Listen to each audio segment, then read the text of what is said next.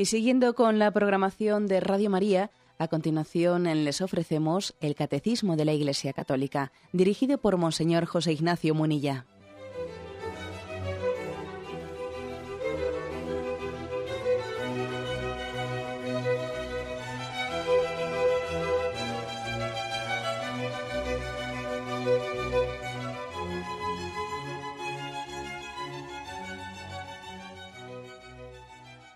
Un cordial saludo a los oyentes de Radio María. Un día más, con la gracia del Señor, proseguimos el comentario del Catecismo de nuestra Madre la Iglesia.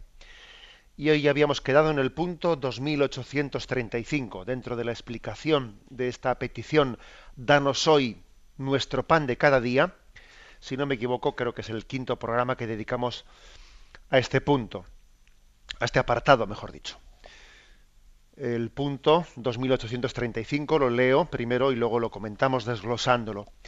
Esta petición y la responsabilidad que implica sirven además para otra clase de hambre de la que desfallecen los hombres. No sólo de pan vive el hombre, sino que el hombre vive de todo lo que sale de la boca de Dios, es decir, de su palabra y de su espíritu. Los cristianos deben movilizar todos sus esfuerzos para anunciar el Evangelio a los pobres. Hay hambre sobre la tierra, mas no hambre de pan, sino de, ni sed de agua, sino de oír la palabra de Dios. Amós 8:11. Por eso el sentido específicamente cristiano de esta cuarta petición se refiere al pan de vida, la palabra de Dios que se tiene que acoger en la fe, el cuerpo de Cristo recibido en la Eucaristía. Aquí viene una cita de Juan capítulo 6. Bueno, em, después de que hemos hablado en los programas anteriores del pan referido como todas las necesidades, em, podríamos decir, perentorias que también tiene el hombre, y hablábamos de que no tenemos que tener em, vergüenza o sentimiento de ser poco espirituales cuando también le, le dirigimos a Dios le expresamos, le presentamos nuestras necesidades más perentorias, porque somos así, eh, somos también seres carnales y, desde, nuestra, desde nuestra condición corporal, obviamente, ¿no? no podemos menos de interpretar ese pan que pedimos como el pan de nuestro sustento material. ¿eh? Pero aquí se da un paso más ahora, ¿no? Se da el paso más y se dice que, que hay otra clase de hambre existe otra clase de hambre diferente y esto es importante eh, subrayarlo. Ya sabemos que pues puede haber mucha, mm, muchas personas o en determinados ambientes culturales se vive como si no hubiese otra clase de hambre. ¿eh? Como si el hombre, una vez que tiene satisfechos sus instintos, ya con eso ya estuviese plenamente satisfecho. Pero es una mentira, es mentira, no es, no es cierto. El hombre se cierra a la verdad cuando plantea el horizonte de su felicidad meramente en la satisfacción de sus instintos. Y bueno, pues yo creo que esto que estoy afirmando, creo que mm, tiene, tiene muchas eh, eh, formas de ser, de poder ser percibido. ¿eh? La verdad es que la pobreza, la pobreza tal y como hoy en día la estamos experimentando nosotros, especialmente, ¿no? En el llamado primer mundo, ¿no? En el mundo occidental, en el mundo más rico, la pobreza no únicamente viene por la disminución de las riquezas o porque haya una crisis, no. La pobreza viene por la multiplicación de los deseos. Eso decía Platón. La pobreza no viene por la disminución de las riquezas, sino por la multiplicación de los deseos. Esa es principalmente la pobreza del primer mundo. ¿eh? Que claro, que, nos creamos necesidades continuamente donde no las hay y claro, siempre estamos insatisfechos, siempre nos sentimos nos sentimos pobres, ¿no? Y por eso eh, ocurre que tenemos un modelo de riqueza que es un poco como el agua salada. El agua salada, que cuanto más la bebes, más sed te da, ¿no? Es curioso. Por lo tanto, en el hombre hay algo diferente al resto de la creación, porque en los animales, pues mira, su horizonte consiste en que tienen unos instintos y esos instintos buscan satisfacerse y en eso ya lo han completado todo, pero no es nuestro caso. De todos los animales de la creación, el hombre es el único que puede beber sin tener sed o comer sin tener hambre o hablar sin tener nada que decir. Es, verdad. El hombre, el hombre es distinto. Un, a veces, por ejemplo, pues el hombre bebe no porque tenga sed, sino bebe porque, fíjate, pues porque es alcohólico y se ha hecho esclavo. Eso en un, animal es impensable, ¿no? De todos los animales de la creación, ¿eh? pues el, hombre puede comer por gula, animal, ¿eh? O beber por, porque tiene una adicción, o hablar cuando no tiene nada que decir, ¿no? Lo cual, lo cual manifiesta más a las claras que, que en el hombre hay otro deseo, hay otra hambre, que en el hombre, a diferencia del resto de, los animales, tiene una, un hambre y una sed diferente, distinta. Bien, este es, eh, por lo tanto, el, punto de, partida, ¿no? En el que queremos subrayar que hay algo diferente, específico en el hombre. De hecho, eh, habréis oído hablar de la escuela, famosa escuela de Viena. En Viena, pues eh, ha, sido, cuna de bueno pues de unas escuelas psicológicas bien conocidas históricamente conocidas y la primera fue la de Freud o la de Freud que él partía de la suposición de su tesis su tesis es que el hombre el hombre mm, se mueve por el placer ese es el motor de vida del hombre, ¿eh? la voluntad de placer. Y entonces, principalmente lo refería a la sexualidad, pero bueno, ¿no? O sea, ¿cuál es el motor de vida del hombre? Pues el placer, como los animales, ¿no? Luego vino eh, otro, otro hijo de Viena, Adler, o hijo de, esa escuela de Viena, y él matizaba lo que decía pues, mm, pues Freud y decía que el verdadero motor ¿eh? que mueve al hombre no es tanto, ¿no? Más por encima todavía de la búsqueda del placer es la búsqueda del poder. Entonces la voluntad de poder, de, dominar, de mandar, de querer siempre controlarlo todo. ¿eh? Ya sé que algunos estarán diciendo, pues es que yo por lo que veo a mi alrededor parece como que tenían razón, porque es que mucha gente se mueve solo por, solo por placer o solo por poder, por dominarlo todo. Claro que son unas grandes pasiones en el hombre y claro que existe la tentación de que el hombre viva animalmente. ¿eh? Porque en el, en el, mundo animal, pues es el placer el que mueve cuando estamos en celo y, y, el, y, el, poder. ¿eh? Luchan los machos a ver quién, con, quién domina la manada y a ver quién se impone al otro y uno se impone al otro y le expulsa de la manada al otro. Esas son las pasiones que, que dominan el reino animal. ¿no? Pero cuando viene Víctor Frank, que se, se le llama la tercera escuela, ¿no? La tercera escuela vienesa de psicología, él es el que la funda, etcétera. Él se da cuenta de, que aunque aparentemente esto sea así, aunque uno le parezca que aquí eh, lo que mueve al hombre es la búsqueda del placer y la búsqueda del poder, el hombre es distinto.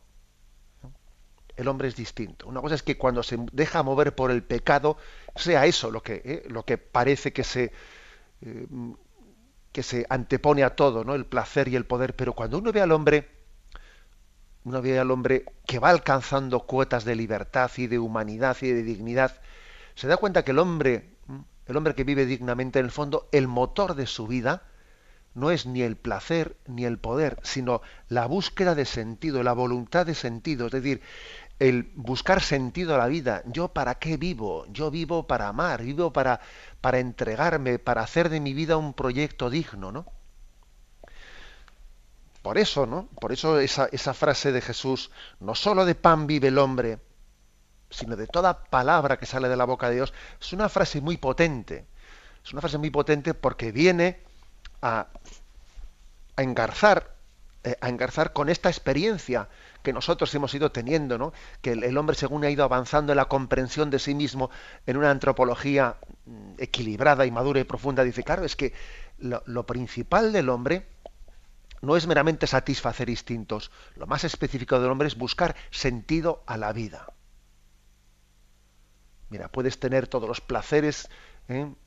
al alcance de tu mano, puedes tener una posición social dominante, puedes tener y puedes ser un perfecto desgraciado. Porque no, tienes un sentido en tu vida. Porque entiendes que, la vida la vida se te está escapando entre las manos, lo tienes todo, pero no lo no tienes nada. Al final, al final lo más lo más trascendente en nuestra vida es ser capaces de responder a la pregunta de yo, de por qué estoy aquí, por qué hemos venido a esta vida y para qué hemos venido a la, vida y cuál es la razón de ser de esta vida, cuál es el motor que mueve nuestra existencia. ¿no? Únicamente cuando el hombre descubre que viene del amor de Dios, que su origen es, el amor de Dios gratuito y que el destino al que se dirige es también de nuevo no participar de ese amor de Dios y que tiene una vocación personal que Dios le ha dado, ¿no? Para bueno, cuando uno descubre eso es cuando es feliz. Cuando es feliz, aunque incluso pase, fijaros bien, cierta ¿eh? cierta carencia de, satisfacción eh, de, de, otros placeres y de otros instintos, ¿eh? aunque pase ciertas carencias porque siempre pasamos ciertas carencias, que obviamente cuando son extremas ponen en riesgo la dignidad del hombre, eso también hay que decirlo. ¿eh? Cuando las carencias materiales son extremas, también corre un riesgo la, dignidad del hombre. Bueno, pues mm, esta, esta frase de Jesús, no solo de pan vive el hombre, sino que el hombre vive de todo lo que sale de la, de la boca de Dios, es decir, de su palabra y de su espíritu, eh, es una, frase que nos impacta y además en la que nos sentimos reconocidos. Es verdad, es nuestra, es nuestra realidad. ¿eh? La mayor pobreza de Occidente es el vacío interior, es la soledad, es la carencia de sentido. Bien, tenemos un momento de reflexión y continuamos enseguida.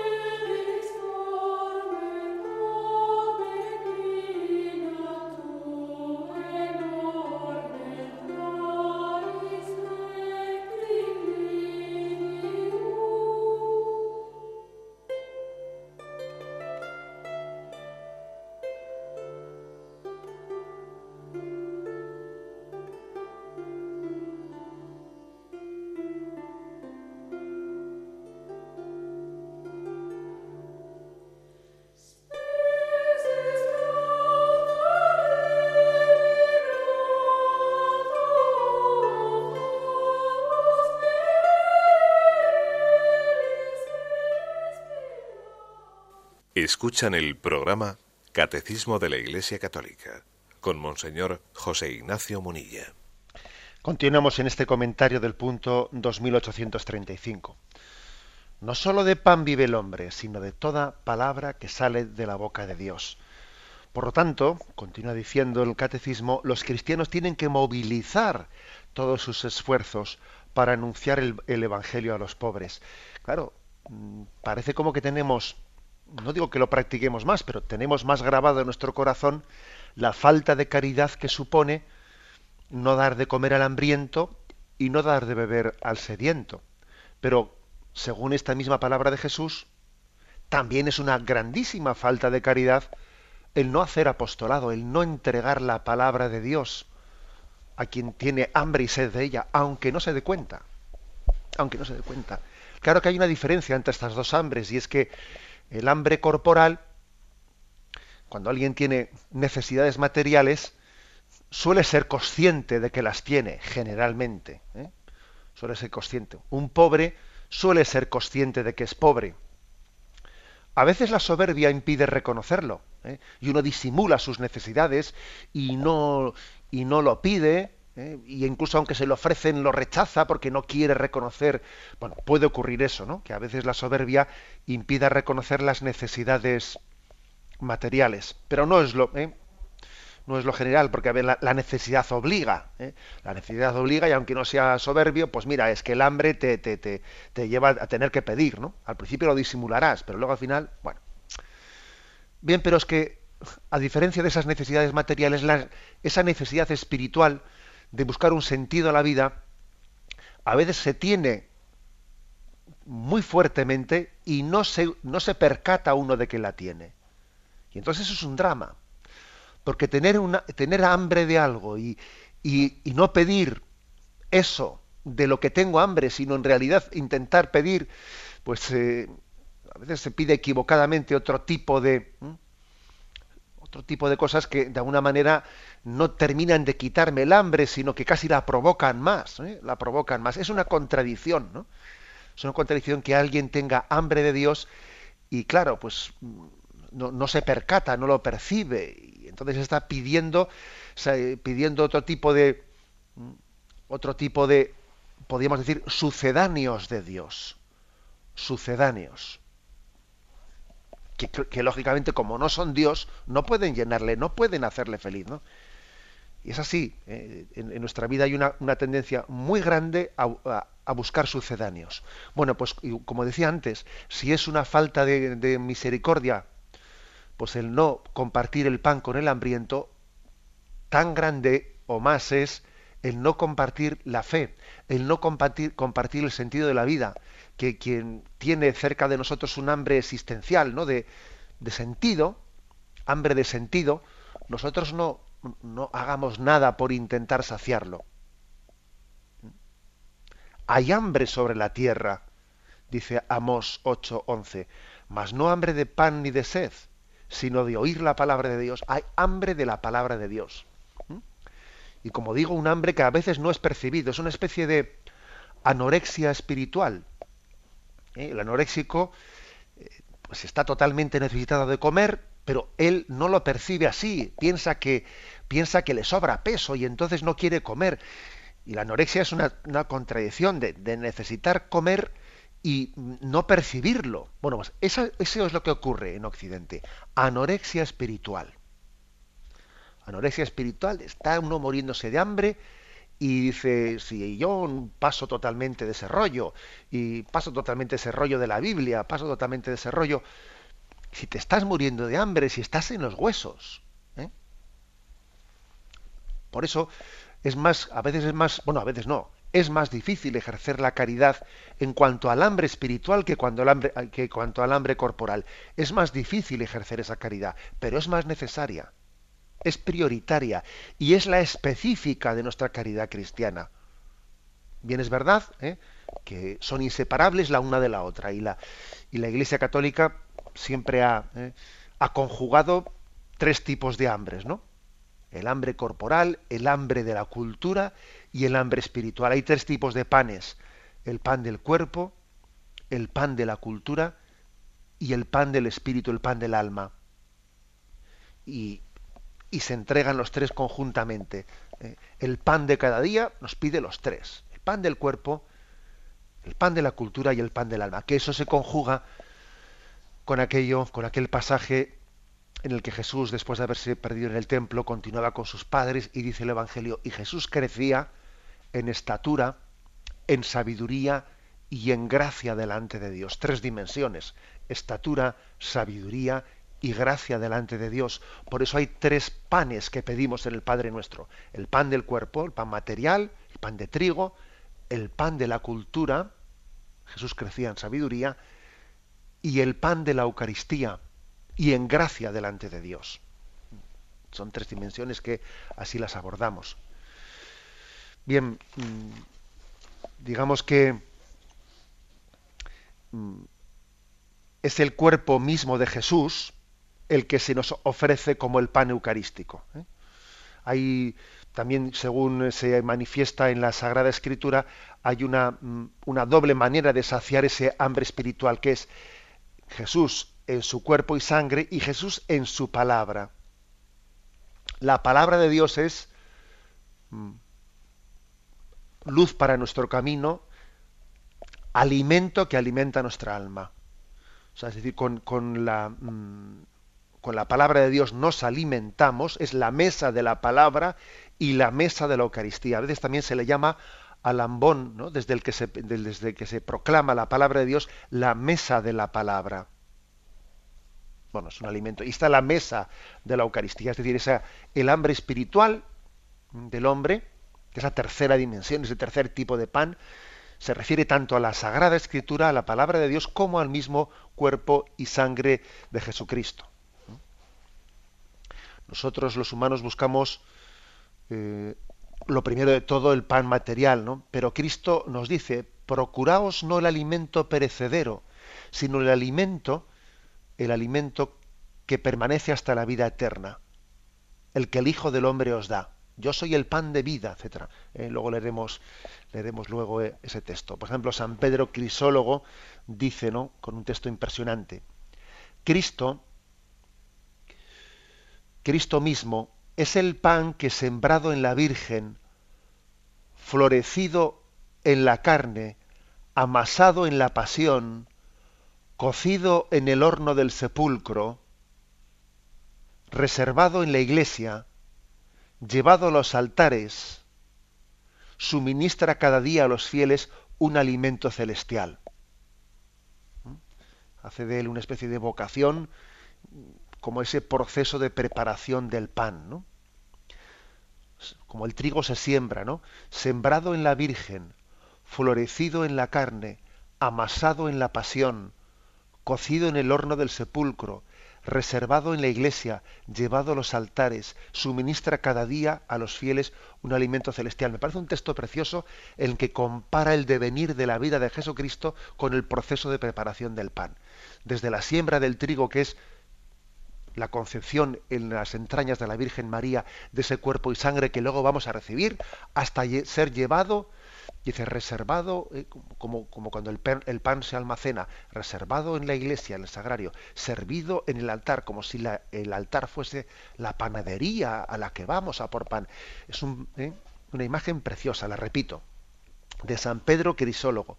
Cristo mismo es el pan que, es el, trigo que, sembrado en la Virgen, florecido en la carne, se da luz, amasado en la pasión, cocido en el horno del sepulcro, reservado en la, en la, iglesia, en el tabernáculo, llevado a los altares, suministra cada día a los fieles un alimento celestial.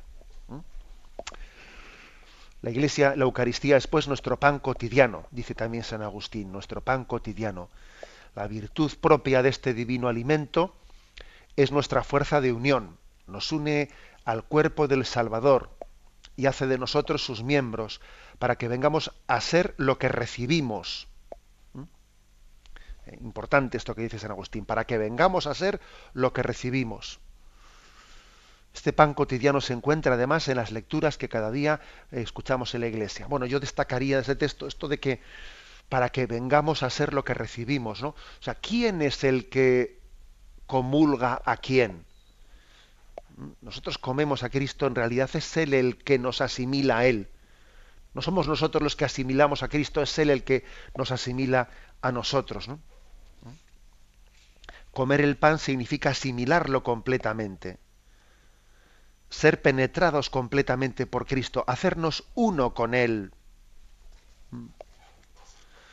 Decía San Cipriano, esta petición se puede entender, la del danos el pan de cada día, tanto literal como espiritualmente. O sea, pan material o pan espiritual. Ambas interpretaciones contienen, contienen un signo de la salvación. Pedimos que se nos reparta cada día Cristo, el pan de la vida, para que nosotros que estamos en Cristo no seamos separados del cuerpo de Cristo. Luego hay una especie de asimilación a Él. Más que recibirle nosotros a Él, es Él el que nos recibe a nosotros y nos funde con Él, nos hace, nos hace una sola cosa con Él. ¿eh? En resumen, aquí lo que el catecismo dice. ¿eh? Mm, la importancia de percibir que tenemos este hambre espiritual e igual que tenemos obligación de partir el pan con el necesitado, tenemos obligación de partir el don de Cristo con el necesitado, con quien tiene hambre de él. ¿eh? Aquí nos remite, nos remite el catecismo a un punto anterior, al 2443, que decía así, cuando hablaba del amor a los pobres, ¿no? Dios bendice a los que ayudan a los pobres y reprueba a los que se niegan a hacerlo.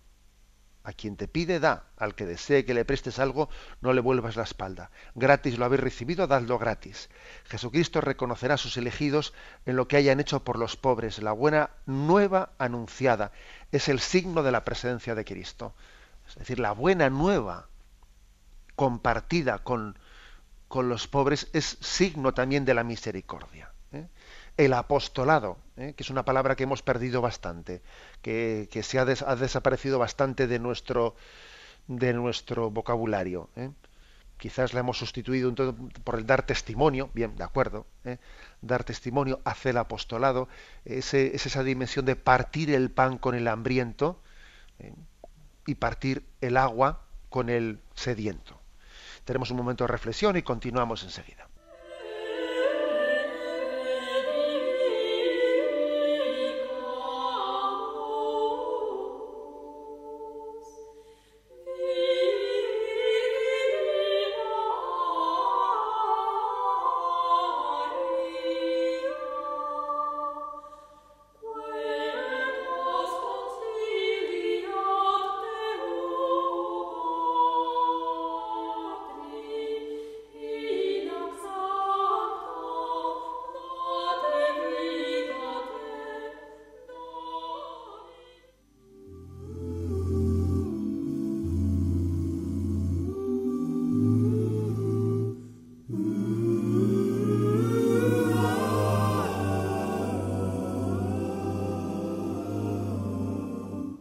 Vamos a concluir la explicación de este punto 2835. ¿eh? Termina diciendo, por eso, el sentido específicamente cristiano de esta cuarta petición del Padre nuestro, danos hoy nuestro pan de cada día, el sentido específicamente cristiano se refiere al pan de vida, la palabra de Dios que se tiene que acoger en la fe, el cuerpo de Cristo recibido en la Eucaristía. Se nos refiere aquí al capítulo sexto de San Juan, versículo 28 al 58, después del milagro de la multiplicación de los panes, que se cuenta también en este capítulo 6 de San Juan, Jesús hace el llamado discurso sobre el pan de vida. Jesús mm, huye, bueno, huye o marcha, la gente le busca a Jesús porque ha multiplicado los panes, y claro, obviamente ese es un signo que encandila, eh, encandila desde el punto de vista eh, material porque ven en ello pues, eh, pues, pues, un chollo, ¿no? Este es un, líder que, que, es capaz de, asegurarnos el pan. También otros ven, ven una, una, oportunidad política, que este hombre se convierta en un, en un líder capaz de, de poder aglutinar en torno a él tan, tal cantidad de seguidores que, que el poder de Roma pues pueda ser derrotado, etcétera. Cada uno veía en eso una oportunidad, ¿no? El fondo es un poco lo de la voluntad de placer, voluntad de poder. ¿eh? Pero frente a esa utilización de Jesús como para la voluntad de placer o para la voluntad de poder, Jesús da un discurso sobre el pan de la vida que verdaderamente mm, cambia sus horizontes. Y lo vamos a leer comentándolo. Los que buscaban a Jesús lo encontraron al otro lado y le preguntaron, Maestro, ¿cómo llegaste aquí? Jesús les contestó, estoy seguro de que me buscáis no por los milagros que habéis visto, sino porque comisteis pan hasta saciaros. Deberíais preocuparos no tanto por el alimento transitorio, cuanto por el duradero, el que da vida eterna, Este es el alimento que os dará el Hijo del Hombre, a quien Dios Padre ha acreditado con su sello. Es decir, Jesús cuando les dice, mirad, me, estáis buscando no tanto por los milagros que habéis visto, sino porque habéis comido pan.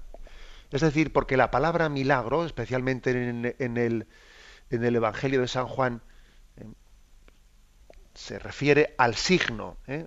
O sea, milagro por supuesto que no estamos negando en absoluto, sino que la Iglesia afirma la existencia de los milagros, eh, también como hechos no explicables desde las leyes físicas, etcétera. Pero los milagros Jesús los hace eh, bajo, la, perspectiva de que son un signo, es decir, que remiten a otra realidad eh, invisible. El milagro es una intervención mm, poderosa de Dios en la naturaleza pero que al mismo tiempo nos está eh, invitando a trascender, precisamente por su intervención milagrosa en la naturaleza, nos invita a trascender lo que vemos y elevarnos eh, desde la multiplicación de los panes a la Eucaristía, desde la curación del ciego al bautismo, etcétera. Esto es algo que en el Evangelio de San Juan es muy claro. Los, los, los evangelios son eh, un, instrumento por el que Cristo nos, nos introduce en una catequesis, ¿eh? en una pedagogía de trascendencia, de la curación del ciego al don del bautismo, al don de la fe, y de la multiplicación de los panes al don de la Eucaristía. Dice, por tanto, no, os habéis quedado con el milagro, el milagro es un signo. ¿eh? y cuando el dedo apunta cuando el dedo apunta arriba al cielo, el necio se queda mirando el, dedo. Hombre, necio, no mires el dedo, mira a dónde apunta el dedo. Está apuntando allí a lo alto, a lo arriba, ¿no? Y esta multiplicación de los panes está apuntando al pan de vida que es Jesucristo. Por eso dice, no, deberíais preocuparos no tanto por el alimento transitorio. Hay como una dureza de corazón, ¿eh? dureza de corazón que Jesús tiene que luchar eh, por, por, por sanar. Igual que cuando Jesús está a punto de ascender a los cielos, y hay uno de los apóstoles, uno de los discípulos, le pregunta, Señor, ¿es ahora cuando vas a restaurar eh, la soberanía de Israel? Pero bueno, pero tú todavía estás esperando que Jesús en este momento que asciende a los cielos, en este momento todavía estás pensando en Jesús como una categoría de poder político, de que él todavía no has entendido nada. O sea, es decir, tiene que haber una, eh, por parte de Jesús, una paciencia muy grande, porque porque tenían una tendencia muy marcada, como he dicho antes, ¿no? en esas pasiones de, del placer y del poder, de, intentar reducir a Jesucristo a eso, ¿no? a que satisfaga mi deseo de placer, mi deseo de poder. Hay por lo tanto una reprimenda, pero una reprimenda en misericordia y en paciencia e, educadora ¿no? de, los, de los apóstoles. Continúa diciendo, ellos le preguntaron, ¿qué debemos hacer para portarnos como Dios quiere? Jesús respondió, lo que Dios espera de, de, vosotros es que creáis en su enviado. Ellos replicaron, ¿cuáles son tus credenciales para que creamos en ti? ¿Qué es lo que tú haces? Nuestros antepasados comieron el, el maná en el desierto, como dice la escritura, les dio a comer pan del cielo.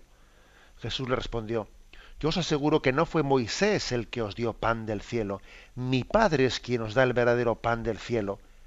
El pan que Dios da baja del cielo y da vida al mundo. Entonces le pidieron, Señor, danos siempre de ese pan. ¿Mm? Yo soy el pan de la vida, responde Jesús. El que viene a mí jamás tendrá hambre. El que cree en mí jamás tendrá sed. Pero vosotros, como ya os he dicho, no creéis a pesar de haber visto. Todo aquel que el Padre me confía vendrá a mí, y yo no rechazaré al que venga a mí. Por eso yo he bajado del cielo, no para hacer lo que yo deseo, sino lo que desea el que me ha enviado. Es decir, la credencial que se le pide a Jesucristo, muéstranos tu credencial. dice, mira, mi credencial es el Padre que me ha enviado.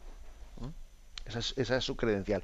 Y aquí hay una, una mm, expresión que la cantamos en cantos eucarísticos, la repetimos cuando exponemos el Santísimo Sacramento, el que viene a mí jamás tendrá hambre, y el que cree en mí jamás tendrá sed.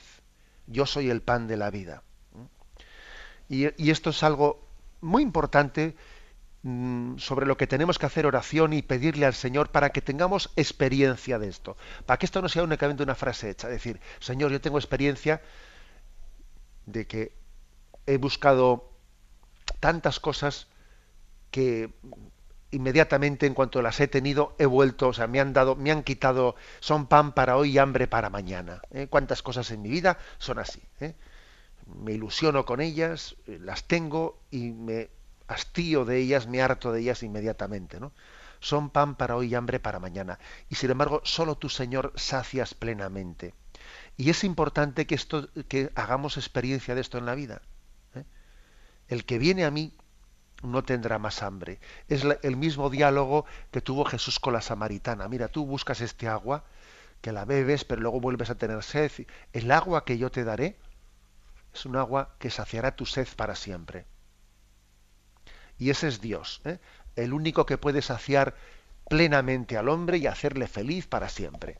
De manera que no nos cansemos de Dios nunca. De todo lo demás nos cansamos. ¿eh? Es transitorio, es momentáneo, es, solamente Dios es capaz de llenar a un alma y hacerla plenamente feliz sin que se hastíe nunca. Eso es así, ¿no?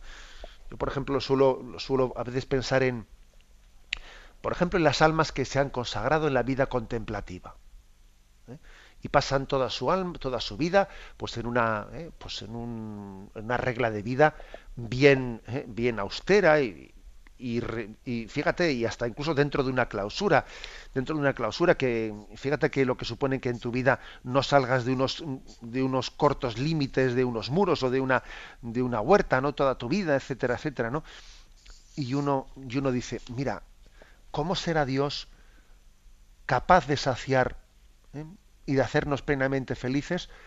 pues para que alguien que ha consagrado su vida ¿no? en una vida contemplativa pues, eh, y en, renunciando pues, a otros muchos disfrutes y goces y reduciendo su vida a un físicamente hablando, ¿no? un lugar tan limitado, sin embargo, tenga la experiencia de que es feliz porque Cristo le ha hecho feliz. ¿Cómo es Dios?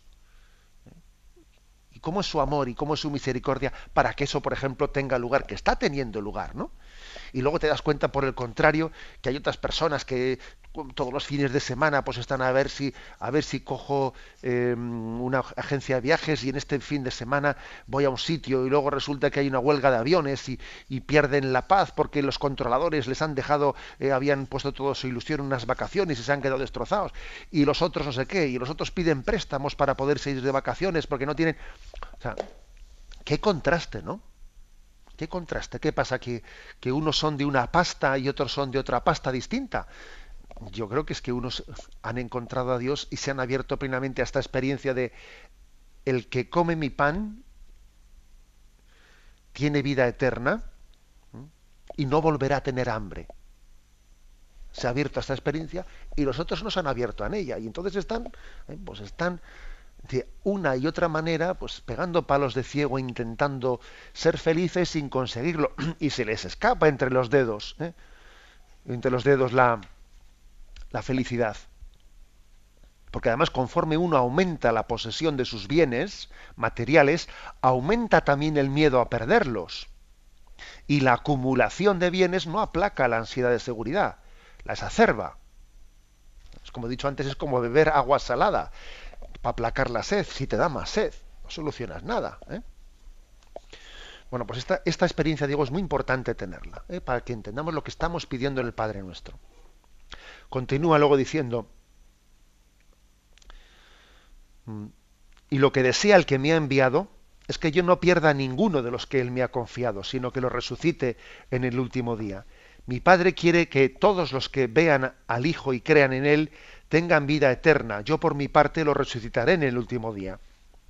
Los judíos comenzaron a criticar a Jesús porque había dicho que él era el pan que había bajado del cielo. Decían, ¿no es este el hijo de José? Conocemos a su padre y a su madre. ¿Cómo se atreve a decir que ha bajado del cielo? Jesús replicó, dejad ya de criticar entre vosotros. Nadie puede creer en mí si no se lo concede el Padre que me envió. Yo por mi parte lo resucitaré en el último día. En los libros proféticos está escrito, todos serán adoctrinados por Dios. Todo el que escucha al Padre y recibe su enseñanza, cree en mí. Esto no significa que alguien haya visto al Padre, solamente aquel que ha venido de Dios ha visto al Padre. Os aseguro que quien cree tiene vida eterna. Yo soy el pan de vida. Vuestros antepasados comieron el maná en el desierto y sin embargo murieron. Este en cambio es el pan que ha bajado del cielo, para que quien lo coma no muera. Yo soy el pan vivo que ha bajado del cielo. El que coma de este pan vivirá para siempre. Y el pan que yo que yo voy a dar es mi carne para que el mundo tenga vida. Eh, Jesús, mm, llevando este discurso hasta su culminación, nos dice que la Eucaristía es alimento de vida eterna. Cuando comulgamos recibimos la carne resucitada de Jesucristo, que es prenda de resurrección. Por eso a los moribundos solemos llevarles el viático, ¿eh? porque es la prenda de la resurrección. Reciben eh, la, carne resucitada de Jesucristo para que sea como el viático, el acompañante para la vida eterna. En, definitiva, ¿eh? es una oración eucarística. El Padre nuestro es una oración eucarística. Entonces, fijaros qué sentido tan pleno tiene que antes de comulgar en la Santa Misa, el rito preparatorio para la, para la comunión comienza con el Padre Nuestro. ¿eh? Después de que se ha terminado la plegaria eucarística en la que se ha consagrado el cuerpo y la sangre de Jesús y se termina con esa eh, invocación doxológica del por Cristo, con Él y en Él. Ahora, cuando ya comienza el rito de preparación de la comunión, más inmediato se comienza rezando el Padre Nuestro. Y después de haber pedido el pan nuestro, nos acercamos a comulgar, ¿no? Y darnos la paz, etcétera tiene una significación muy grande. Tenemos que, tenemos que prepararnos para la comunión diciendo, Señor, entre toda, todas las necesidades que tengo, la más importante eres tú, eres tú. No hay nada más necesario que tú para mi vida. ¿eh? Ayer recuerdo que tuve una conversación pues, con una persona que está pasando un apuro, un apuro importante, ¿no? Pues en su vida, pues, un apuro pues económico, ¿no? Con muchas personas están pasando en este momento. Y, recuerdo que, no sé, el Señor me inspiró a decirle esto. Decirle, mira, eh, no te olvides que entre todas las necesidades que tienes, la más importante no es esa económica, aunque ahora mismo para ti sea muy apremiante, ¿no? Pero lo urgente, a veces lo urgente nos, aleja de lo importante. Y tu hambre principal, tu pan principal, es Jesucristo, que no nos olvidemos nunca de esto, aunque tengamos después necesidades muy urgentes, ¿no? a las que tenemos que hacer, frente, obviamente, ¿no? Pero que nadie te aparte de disfrutar de Jesucristo. ¿Eh? Por ejemplo, pues esta persona tenía un niño recién nacido, un niño recién nacido, y claro, como estaba viviendo un apuro, pues parece como que no disfrutaba ni siquiera de su niño recién nacido por el apuro, el apuro de mm, inmediato de, de, un problema económico que tengo, ¿no? No que, que, lo urgente no nos aleje de lo importante. Que el pan de la Eucaristía sea nuestro eh, nuestro don principal y que el hambre y la sed de Dios entendamos que es la necesidad principal que tenemos en nuestra vida, que nadie nos aparte ¿no? de, esa conciencia. Bien, tenemos el tiempo cumplido. Vamos a dar paso a la intervención de los oyentes. Podéis llamar para formular vuestras preguntas al teléfono 917 107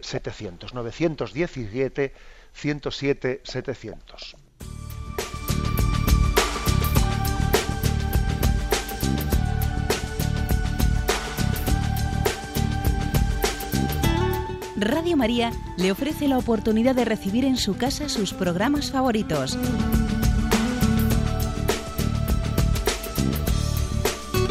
Ahora lo puede hacer a través de nuestra página web www.radiomaria.es o bien llamándonos al 902 500 518. 902 500 518. Pídanos el programa que más le interesa en cualquiera de sus emisiones, especificando el día y la hora que lo ha escuchado. Solo nos tiene que decir si lo quiere en CD de audio o CD o DVD en MP3. Haga su solicitud en el 902 500 518 y en www.radiomaria.es. Radio María, más cerca de usted.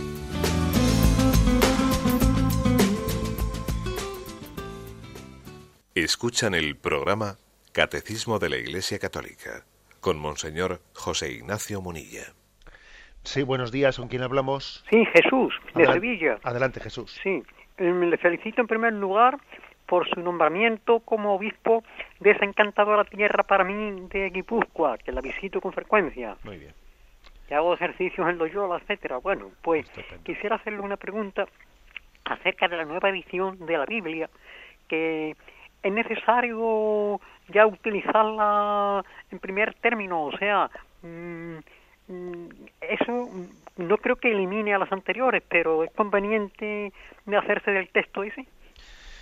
Pues mire, es una, agradezco esa pregunta porque también me da, me da pie un poco pues para dar eh, noticia. Lo digo porque usted ya veo que está enterado, pero me imagino que muchos oyentes no estarán enterados de que recientemente, creo que ha sido eh, pues, hace dos días, se ha presentado públicamente una edición de la Biblia de la Conferencia Episcopal Española que podríamos llamarle como una versión oficial, que desde luego no deroga, ¿eh? no deroga ninguna de las otras Biblias y todas ellas siguen adelante porque la Biblia, digamos, eh, su original está en hebreo, está en arameo y está en y está en griego y por lo tanto lo demás son traducciones, ¿no?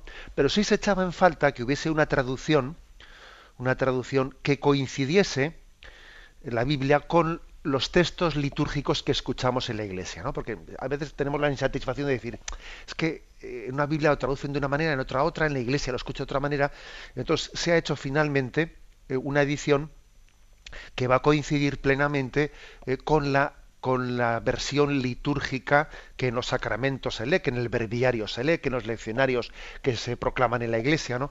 Y que eso lógicamente pues nos, nos va a ayudar mucho a tener una, eh, una mayor facilidad para memorizar las, las, palabras del Evangelio, etcétera. Entonces, en ese sentido, se habla de una Biblia oficial de la Conferencia Episcopal Española y, y, además, bueno, pues como estamos en... Usted me dice, ¿es conveniente? Pues sí, es conveniente. Yo la verdad es que a los que pueden adquirirlo, además creo que tiene un precio bastante módico, me parece que no sé si ha salido a 26 euros, y pues el que pueda comprarla, yo sí le aconsejo que compre, que tengamos esa Biblia oficial, eh, que, que, no deroga las anteriores, porque eh, puede haber otras que sean más técnicas, más de otro tipo, pero quizás esta es, como diría yo, la más litúrgica, eh, la más.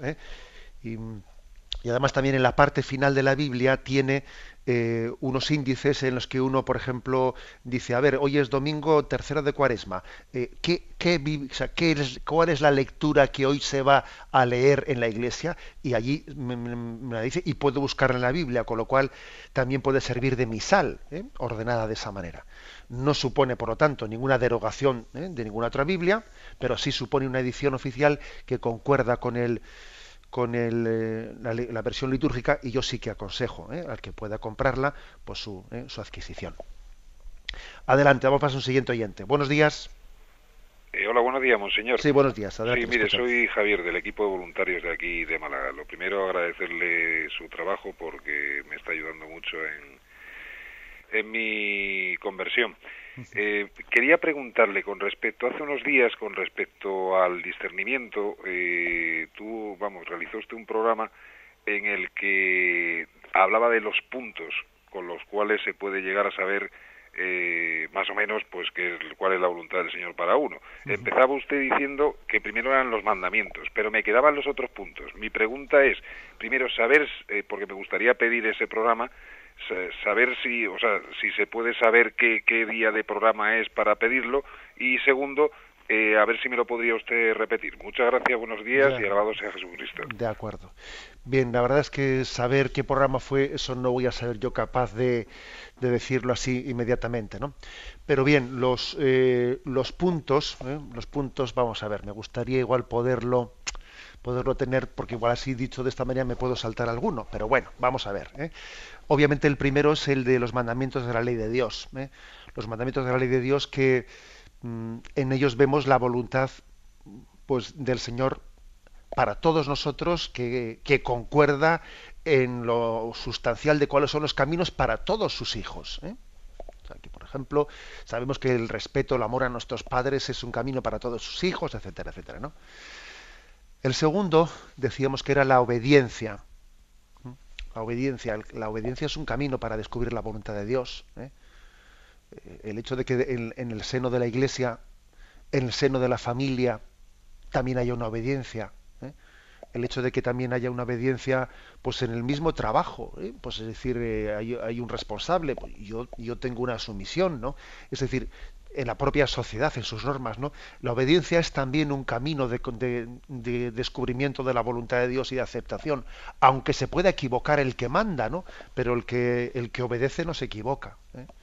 Luego también hay, una, eh, un camino muy certero, ciertamente, ¿no? para conocer eh, la voluntad de Dios. El aceptar las, los consejos, aceptar los consejos, las correcciones que se nos hagan. ¿Eh? Es un camino importante para, para el discernimiento de la, de la, voluntad de Dios. También hablábamos del discernimiento en la oración, el discernir mm, porque a veces uno tiene que elegir, digamos, cuál será el camino, será este, será otro, ¿no? Y no hay alguien que te vaya a, dar esa orden como un superior tuyo para ver qué camino tienes que elegir. Por tanto, es discernir cuál es la voluntad de Dios en mi oración. Y discernirlo primero por mm, cuáles son las motivaciones que me llevan a ello, si son motivaciones santas o son motivaciones pecaminosas. Y también discernirlo por las consecuencias que se puedan derivar. Es que mira, si yo hago esta opción, pues igual las consecuencias no parecen prudentes, porque de ellas se van a derivar un previsible lío que no es prudente, ¿no? O por el contrario, pues previsiblemente, es decir, discernir en la oración también considerando lo que son, ¿eh? lo que son, digamos, qué motivaciones me llevan a y qué consecuencias se derivan de. ¿eh? Y también hablaba yo que otro eh, otro camino para conocer la voluntad de Dios es, pues, es cuando la voluntad de Dios me viene dada y yo no puedo elegirla y por lo tanto lo que me toca es abrazarla, aceptarla. ¿eh? Y, este último modo de conocer la voluntad de Dios es el más seguro de todos. ¿no? Por ejemplo, cuando me toca aceptar una cruz, que en vez de mm, revelarme ante ella, ¿no? Lo que tengo que hacer es aceptarla con confianza, sabiendo que Dios tendrá dispuesto ¿no? muchos bienes para mi alma eh, por la aceptación. Bueno, básicamente, aunque quizás algo esté yo olvidando en este momento, es el camino principal, es, fueron las explicaciones principales que di yo en ese momento. Adelante, vamos a pasar a un siguiente oyente. Buenos días. Hola, ¿soy yo? Sí, adelante, sí. Me llamo Ana.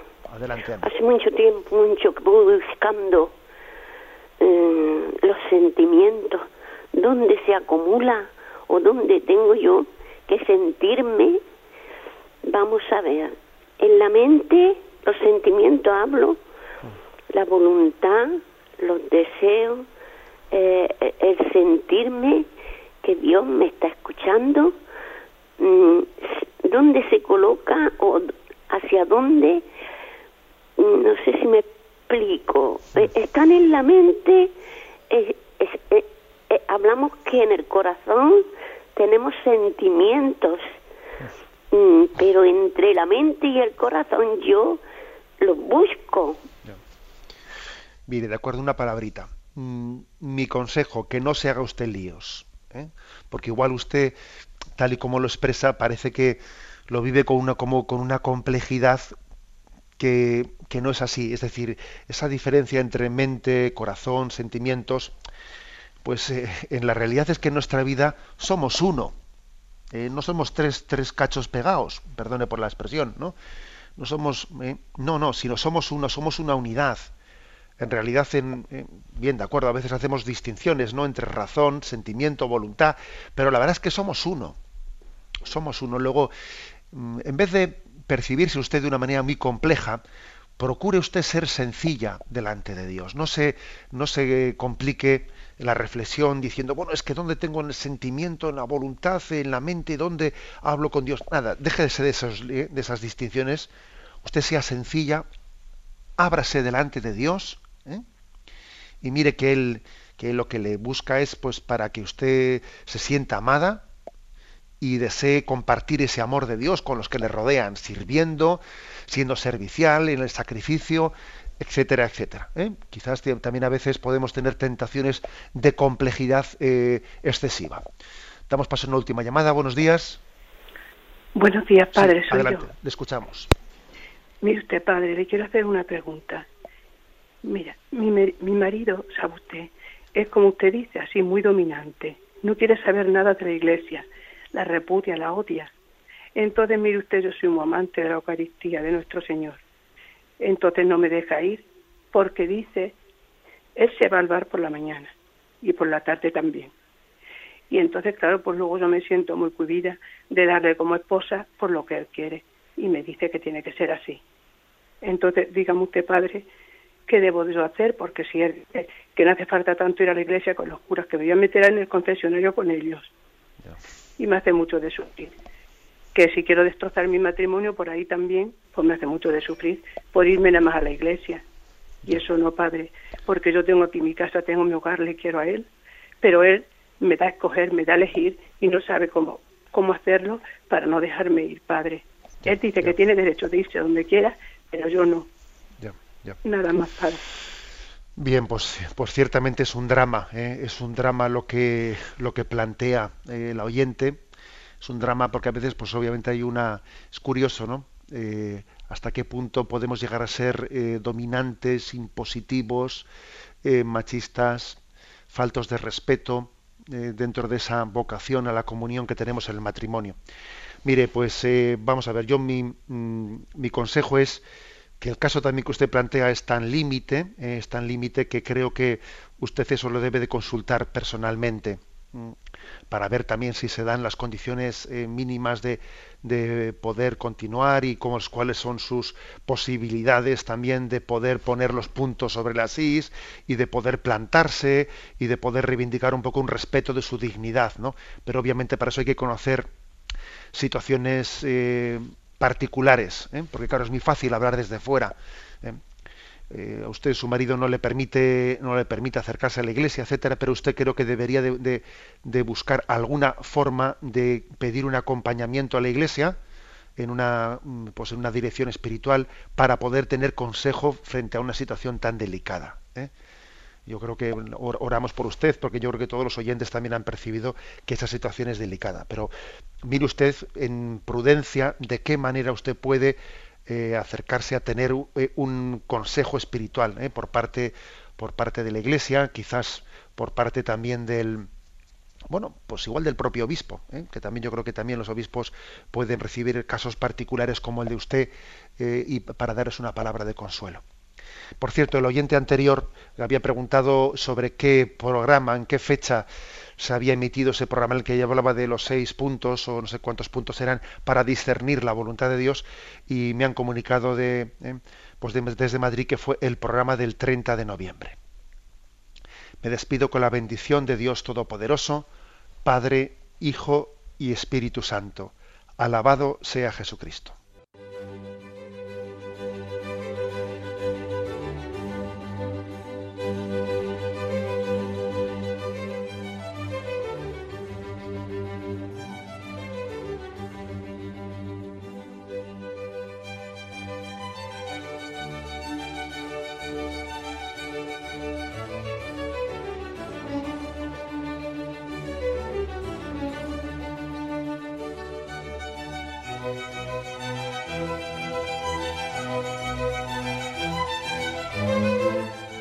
Han podido escuchar en Radio María el Catecismo de la Iglesia Católica, dirigido por Monseñor José Ignacio Munilla.